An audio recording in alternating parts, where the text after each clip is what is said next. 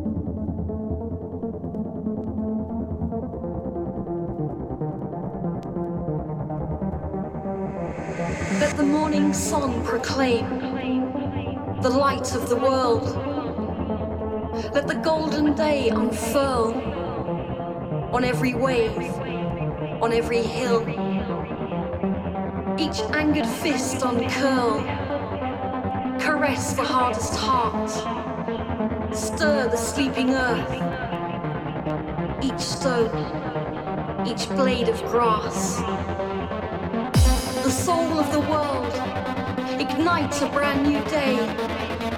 Let the morning sun proclaim a brand new start.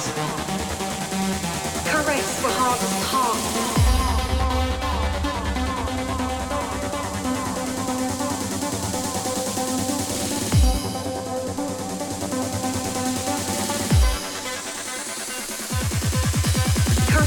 Hardest heart.